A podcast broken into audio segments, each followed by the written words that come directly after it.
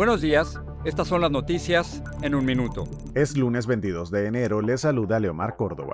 La retirada de Ron DeSantis de las primarias republicanas ha convertido la cita de New Hampshire de mañana martes en un cara a cara entre el expresidente Donald Trump, favorito en las encuestas, y la exgobernadora de Carolina del Sur, Nikki Haley.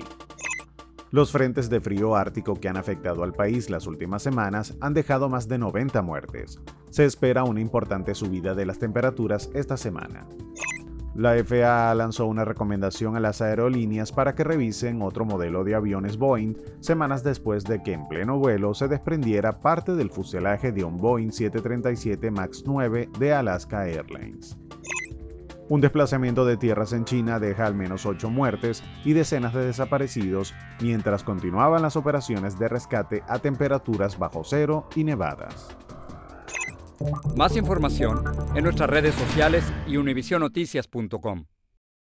For the ones who work hard to ensure their crew can always go the extra mile, and the ones who get in early so everyone can go home on time, there's Granger, offering professional grade supplies backed by product experts so you can quickly and easily find what you need. Plus, you can count on access to a committed team ready to go the extra mile for you. Call, clickgranger.com, or just stop by. Granger, for the ones who get it done.